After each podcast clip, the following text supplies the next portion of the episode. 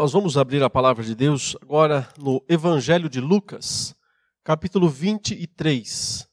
Lucas, capítulo 23. Vamos ler a partir do versículo 44 e iremos até o versículo 12 do capítulo 24. Então, iniciando em Lucas 23, verso 44, até Lucas 24, verso 12. A palavra de Deus diz assim: já era quase a hora sexta, e escurecendo-se o sol, houve trevas sobre toda a terra até a hora nona. E rasgou-se pelo meio o véu do santuário. Então Jesus clamou em alta voz: Pai, nas tuas mãos entrego o meu espírito. E dito isto, expirou. Vendo o centurião o que tinha acontecido, deu glória a Deus, dizendo: Verdadeiramente, este homem era justo. E todas as multidões reunidas para este espetáculo, vendo o que havia acontecido, retiraram-se a lamentar, batendo nos peitos. Entretanto, todos os conhecidos de Jesus e as mulheres que o tinham seguido desde a Galiléia permaneceram a contemplar de longe estas coisas. E eis que certo homem chamado José, membro do sinédrio, homem bom e justo, que não tinha concordado com o desígnio e ação dos outros, natural de Arimateia, cidade dos judeus, e que esperava o reino de Deus, tendo procurado a Pilatos, pediu-lhe o corpo de Jesus. E tirando-o do madeiro, envolveu-o num lençol de linho e o depositou num túmulo aberto em rocha onde ainda ninguém havia sido sepultado. Era o dia da preparação e começava o sábado. As mulheres que tinham vindo da Galiléia com Jesus, seguindo, viram o túmulo e como o corpo fora ali depositado.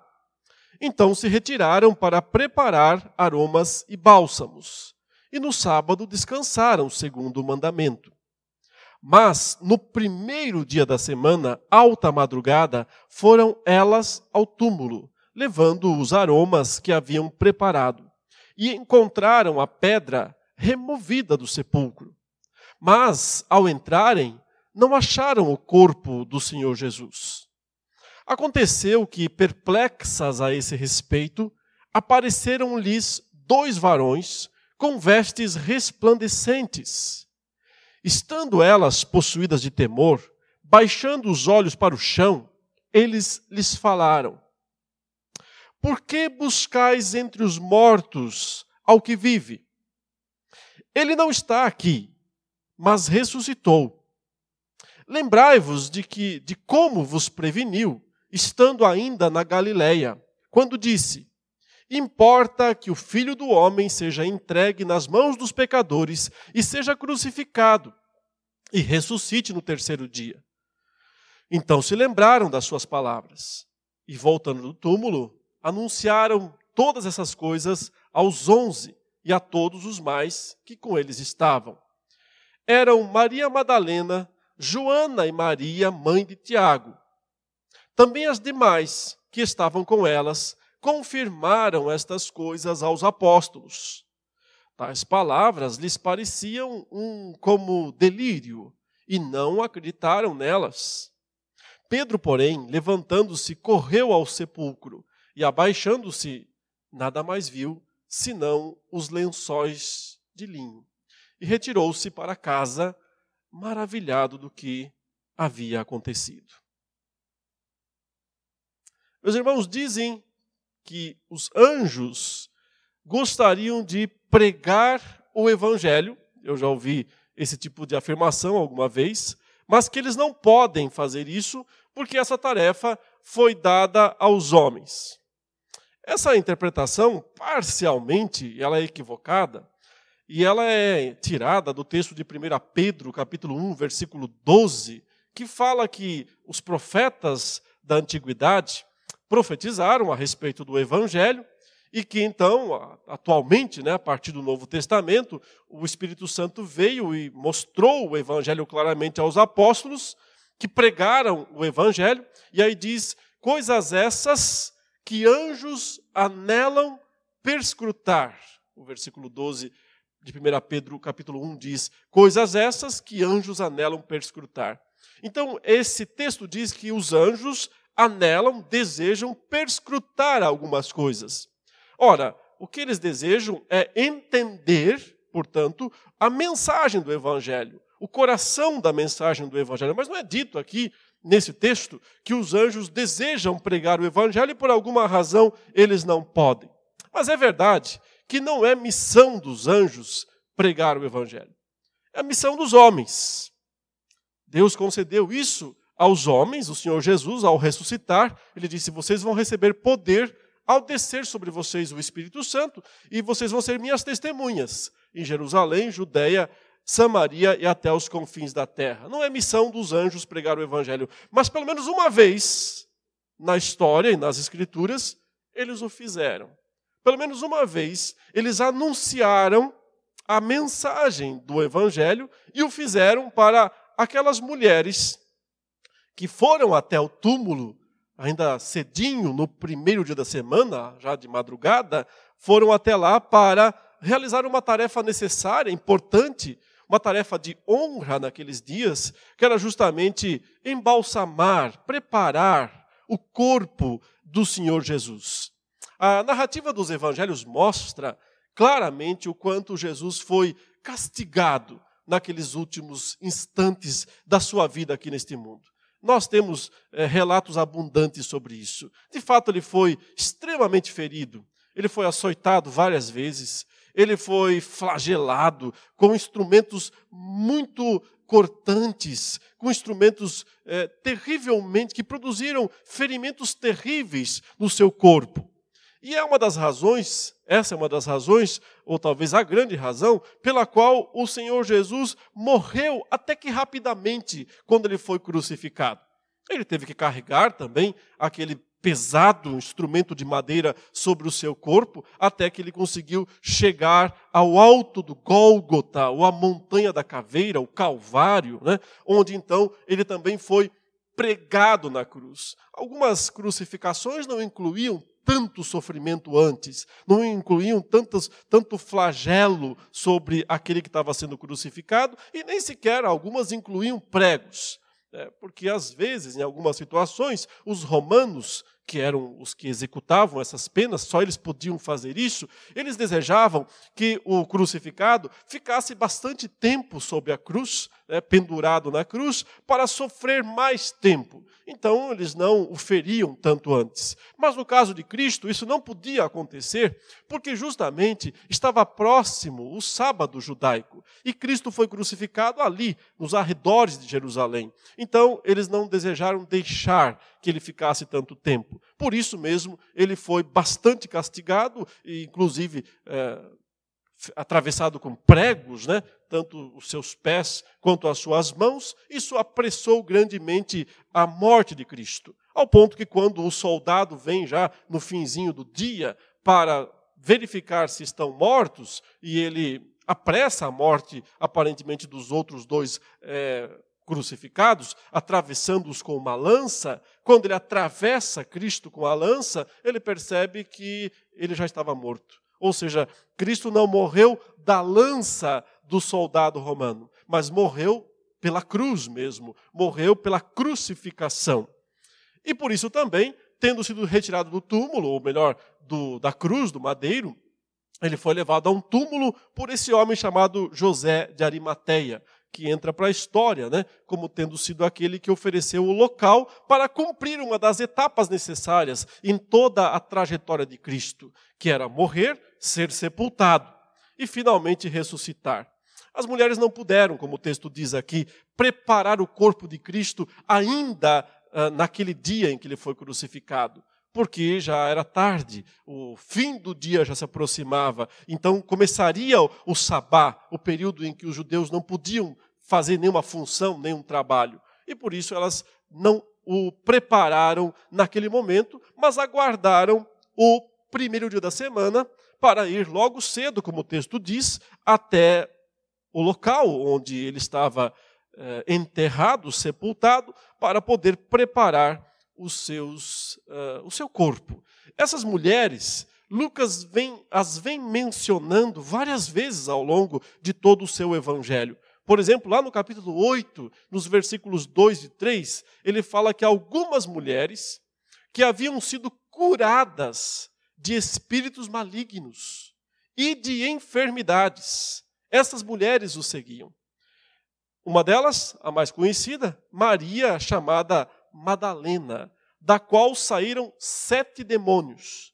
Ele menciona também lá Joana, mulher de Cusa, procurador de Herodes, Susana e muitas outras, as quais lhe prestavam assistência com os seus bens. E são essas mulheres, ou parte delas pelo menos, que fica né, até o final da trajetória de Cristo e vê Cristo sendo crucificado e morto, sepultado, e vai até o túmulo naquela manhã para preparar o corpo do Senhor. Mas quando chegam lá, elas encontram, como diz o texto, a pedra removida, as vestes ainda ali, dentro do sepulcro, dentro do túmulo, mas o Senhor não está lá. E então aparecem esses dois varões, o texto diz, com vestes resplandecentes, que são anjos, sem dúvida nenhuma. Esses dois anjos foram enviados naquela manhã dos céus para dar uma mensagem, trazer um recado para aquelas mulheres. A própria palavra anjo né, significa isso, mensageiro aquele que leva uma mensagem. Os anjos no Antigo Testamento desempenhavam funções assim, de trazer mensagens aos homens, como quando Gabriel, o anjo, foi enviado até Daniel para trazer o recado de Deus. Esse mesmo Gabriel também é aquele que é enviado até Maria, quando foi então para anunciar o nascimento de Jesus Cristo. Mas esses dois aqui que aparecem não são nominados, não sabemos os nomes deles, só sabemos que eram dois varões com vestes resplandecentes. Sabemos tão pouco a respeito desses seres, essas criaturas de Deus, esses servos de Deus, mas eles desempenham funções importantes no reino de Deus, dentro dos propósitos de Deus. E naquele dia, coube a eles fazer a primeira pregação do Novo Testamento. A primeira, o primeiro anúncio do Novo Testamento foi feito, sim, porque tecnicamente o Novo Testamento começa, como diz o autor aos Hebreus, com a morte do testador. Até então, ainda valiam as regras, as estipulações, o sistema de salvação do Antigo Testamento, da velha aliança, que sempre foi pela graça, nunca pelas obras, porque também lá como vimos desde o início, os cordeiros eram sacrificados para o perdão dos pecados do povo. O sangue, a marca da aliança, sempre foi assim. Ou seja, Deus sempre salvou o seu povo pela graça, mas como promessa, como anúncio da vinda futura do Messias, que ele então resolveria o problema do pecado, sendo o cordeiro de Deus que tira o pecado do mundo. Mas só com a morte do testador, só com a morte de Cristo, é que de fato se encerra o Antigo Testamento e se começa então o Novo Testamento. Naquela manhã de domingo, o primeiro dia da semana, começou oficialmente o Novo Testamento. E é nesse dia, nesse primeiro instante, que esses dois anjos são enviados para dar um recado às mulheres, e o recado que eles dão é excepcional, é muito importante. E é isso que eu quero meditar nesta manhã com os irmãos, essa pregação dos anjos. O que eles anunciaram, suas frases, cada uma delas é de grande importância. Vejamos a primeira, né? Quando as mulheres se depararam com aqueles dois varões vestidos com vestes resplandecentes e estavam, como diz o versículo 5, elas possuídas de temor, baixando os olhos para o chão, eles lhes falaram. E aí está a primeira declaração da Páscoa, né, do domingo de Páscoa, o domingo da ressurreição. É uma pergunta que eles fazem às mulheres. A pergunta é: por que buscais entre os mortos ao que vive? Por que buscais entre os mortos aquele que vive? A construção gramatical dos anjos aqui, conforme ela foi registrada na língua grega, coloca primeiro o que vive e depois os mortos. A tradução ficou ao contrário, né? Coloca aí, porque buscais entre os mortos ao que vive. Literalmente, eles perguntaram o seguinte para elas. É, o sentido é praticamente o mesmo. É só um preciosismo aqui que eu estou me detendo, mas que eu vejo alguma importância nisso também. Eles perguntaram assim: por que buscais o que vive entre os mortos? Por que buscais o vivente também podia ser traduzido, porque a expressão aqui é um verbo, aquele que está vivendo, aquele que vive, quase como se ele dissesse, aquele que tem vida em si mesmo, aquele que de fato não pode, em última instância, ser morto, é o que vive. Por que buscais o que vive?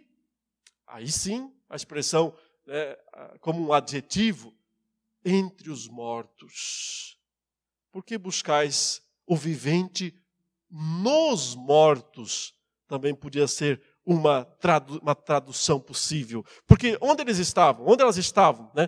Tanto as mulheres quanto os anjos? Dentro de um túmulo. Estão todos ali dentro de um túmulo. Um grande túmulo aberto na rocha. E os anjos lá dentro do túmulo recebem as mulheres e perguntam para elas: por que vocês buscam o que vive entre os que estão mortos? Algo de fato extraordinário aqui nessa declaração, aqui nessa pergunta, né? Porque ela claramente estabelece duas classes de pessoas, duas classes de existência. Uma está no plural, os mortos. A outra está no singular, o que vive. Aquele que vive. Isso, meus irmãos, é uma ilustração de uma verdade absoluta que a Escritura nos ensina como um todo. Todos estão mortos desde a queda de Adão, desde que o pecado entrou no mundo, a morte é a grande realidade da vida humana. Parece até um paradoxo falar isso, não é? A morte é a grande realidade do viver, da vida humana. Porque toda vida existe para morrer, até a morte. E a morte, nesse sentido, é invencível na vida dos homens. Em algum momento, todos enfrentarão, todos estarão ali, dentro do túmulo. Em algum momento, todos têm que experimentar essa realidade. Porque, na verdade, antes mesmo de descerem ao túmulo, segundo a Escritura, já estão mortos nos seus delitos, nos seus pecados.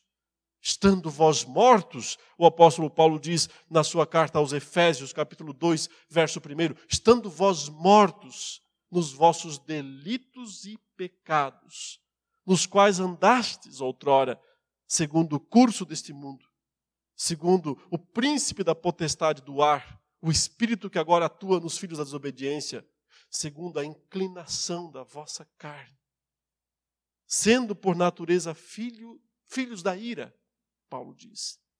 Mas estando vós mortos, Deus, por sua misericórdia, vos deu vida. Existe essa classe de existência chamada os mortos. Tanto aqueles que já estão, de fato, sepultados, mortos e enterrados, e que parecem estar numa realidade irreversível, quanto aqueles que estão caminhando para este lugar e que, nesse sentido, marcham de forma inevitável para este lugar.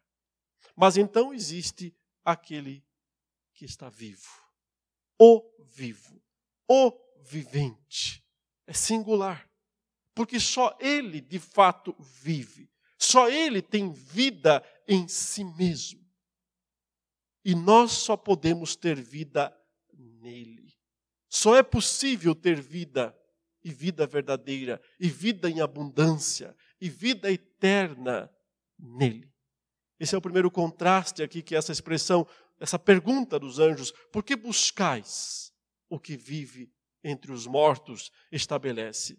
Mas a segunda é uma tendência, inclusive, de buscar sempre aquele que está vivo entre os mortos. Ou seja, de achar que ele ainda está morto. De pensar que, de alguma maneira, a morte ainda domina a existência dele. Basta ver, meus irmãos, que sempre que as pessoas pensam em Jesus, quando as pessoas imaginam a pessoa de Jesus, o que vem primeiro às suas mentes? Vem às suas mentes a figura daquele homem ferido, daquele homem humilhado, daquele homem com uma coroa de espinhos na cabeça, com o rosto sofrido, cheio de ferimentos, sangue escorrendo. A verdade é que, para os cristãos, de uma forma geral, o Cristo morto é o que vem em primeiro lugar. O Cristo em sofrimento, em angústia e em morte é o que vem em primeiro lugar às suas mentes quando eles pensam em Jesus Cristo. Porque, de certa forma, continuam como aquelas mulheres buscando o que vive entre os mortos. Mas ele está vivo. A sexta-feira da paixão é uma data, é um dia de imensa importância para nós cristãos, porque sabemos que, sim, foi através do sofrimento, foi através da morte, foi através da dor que Jesus Cristo pagou o preço dos nossos pecados. Mas o grande dia do cristianismo, o grande dia do Novo Testamento, é o domingo. É o primeiro dia da semana, é o dia da ressurreição. Ressurreição é a palavra mais importante do que morte. Os cordeiros vinham morrendo em todo o Antigo Testamento, mas nenhum ressuscitou.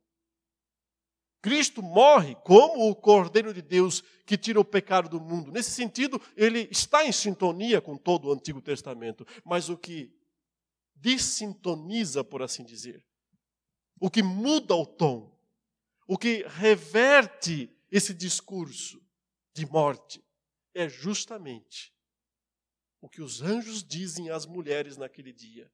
Por que vocês estão buscando entre os mortos? Se ele está vivo, se ele vive. A mensagem, meus irmãos, do Evangelho é primordialmente: ele vive a ressurreição.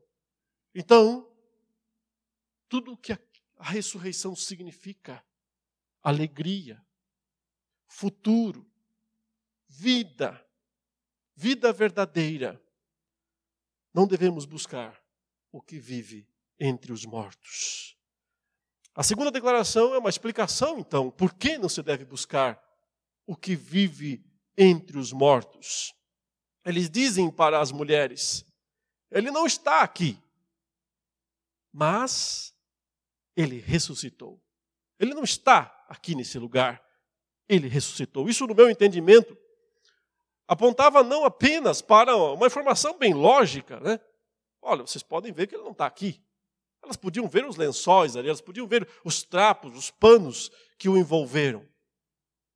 Mas o corpo não estava mais ali. Ele não está mais aqui aponta também para algo grandioso que eu quero dizer na sequência. Mas o primeiro ponto é: é uma prova, é uma evidência, uma prova de que ele está vivo. Ele tinha que estar aqui, não é? Afinal, ele morreu.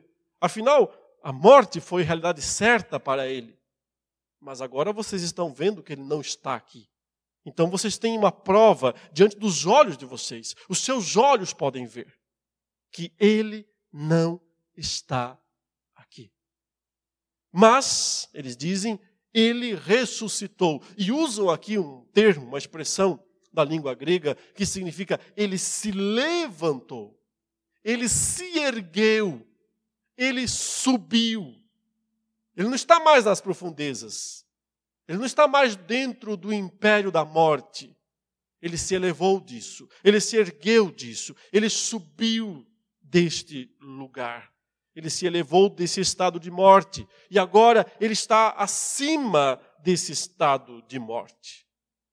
É interessante que no Novo Testamento nós vemos a ressurreição de Cristo conectada, nos textos posteriores, é claro, à sua ascensão, à sua subida aos céus. Por isso, inclusive, o credo apostólico diz: restou dos mortos ao terceiro dia, subiu aos céus e está assentado à mão direita de Deus Todo-Poderoso, de onde há de vir para julgar os vivos e os mortos. Porque tanto a subida dele de debaixo da terra para a terra, quanto da terra para os céus, é que completa, essas duas etapas completam a sua plena subida, a sua plena ressurreição. A primeira etapa é subir do túmulo para o local onde os homens vivem. A segunda etapa é subir desse local para os céus, até a destra da majestade nas alturas. Agora leia o que diz em 1 Pedro, capítulo 3, versículos 19 e 20, mas especialmente o 20. Ao ressuscitar, o texto diz: o qual, depois de ir para o céu, está à destra de Deus, ficando-lhe subordinados anjos e potestades e poderes. Então, notem, aqueles dois anjos que estavam lá naquela manhã, naquele dia, para pregar, para anunciar a primeira mensagem do Novo Testamento, disseram que ele subiu. Eles sabiam que agora eles tinham tecnicamente um novo Senhor. Um Senhor que governaria todos os anjos e todas as potestades e todos os poderes. Eles sabiam que estavam diante de alguém que havia conquistado uma autoridade plena sobre céus e terra. E é por isso que eles anunciaram às mulheres: ele não está mais aqui, ele subiu ele ressuscitou. E a terceira expressão, o terceiro anúncio que eles dizem às mulheres, você pode acompanhar aí na sua Bíblia, ainda está aí no versículo 7, ou melhor, no final do versículo 6, eles dizem: Lembrai-vos de como vos preveniu, estando ainda na Galiléia, quando disse: Importa que o filho do homem seja entregue nas mãos de pecadores e seja crucificado e ressuscite no terceiro dia. E o texto diz: então elas se lembraram dessas palavras. O que eles dizem aqui para as mulheres é: lembrem-se do que ele disse para vocês, do que ele ensinou a vocês. Os anjos relembram as mulheres de tudo aquilo que Jesus ensinou. É interessante como as mulheres e também os demais discípulos haviam se esquecido dessas coisas, não é verdade? Nós lemos os evangelhos e perguntamos, mas como é que eles puderam se esquecer? Se ele falou tantas vezes, de fato, olha, o filho do homem vai ser entregue nas mãos dos pecadores, ele vai ser ferido, ele vai ser morto, mas ele vai ressuscitar ao terceiro dia. Mas então elas se esquecem disso. Os discípulos também se esquecem disso. O que Cristo falou é que tudo o que ele teria que passar era para cumprir o que estava profetizado nas Escrituras. Então os anjos apontam para isso. Eles dizem, em outras palavras, já que ele já anunciou todas essas coisas, uma vez que ele já disse tudo o que tinha que acontecer. Então, entendam que esse é o plano de Deus e que esse plano está sendo executado numa atuação perfeita. O que está acontecendo aqui nesta manhã, eles estão dizendo para as mulheres, não é uma mudança de planos. Isso aqui não é um reinventar da história. Isto aqui é tão somente o cumprimento dos planos, dos propósitos, da soberania de Deus. Tanto a morte quanto à ressurreição de Jesus é o pleno cumprimento das promessas, eles estão dizendo, recentes, as que ele acabou de dizer para vocês, e antigas também, porque o que ele acabou de dizer para vocês nada mais é do que o cumprimento das promessas antigas, uma prova, portanto, de que Deus sempre esteve no comando deste mundo, dos eventos, dos acontecimentos e que nada foge ao contrário. Tudo contribui, tudo colabora para o propósito que Deus estabeleceu. Então, a terceira palavra dos anjos foi: lembrem-se. Lembrem-se das suas palavras. Lembrem-se do que ele disse. Lembrem-se das suas promessas. Aprendam a viver por causa disso. Hoje nós também, meus irmãos, devemos nos lembrar que tudo o que foi escrito está acontecendo. Aconteceu e está acontecendo porque Deus já nos disse tudo o que precisa acontecer. Nós precisamos sempre nos lembrar dessas coisas, dessas promessas, crer e descansar em Suas promessas. Essas foram as três palavras dos anjos, a pregação dos anjos. A primeira é: porque vocês buscam o que está vivo entre os mortos? A segunda foi: ele não está aqui, ele subiu, ele ressuscitou. E a terceira foi: lembrem-se, lembrem-se dessas coisas, lembrem-se do que ele anunciou, lembrem-se dessas verdades anteriormente proferidas. Elas são verdade, elas são segurança para a vida de vocês. Vivam por isso, pelo que foi dito.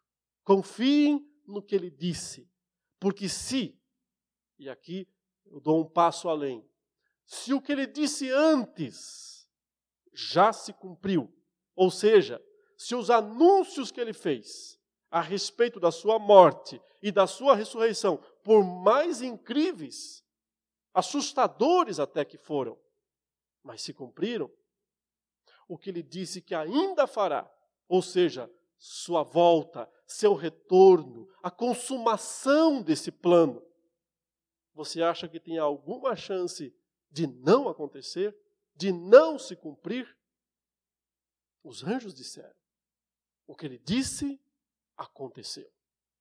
O que ele disse, se cumpriu. Com base nisso, nós também podemos dizer, e o que ele disse que ainda precisa acontecer, seu retorno, sua volta, certamente acontecerá. E é por isso que nós devemos viver com fé e confiança nas suas promessas. Vamos, nesse momento, orar ao Senhor e receber em seguida a bênção do Senhor após o cântico.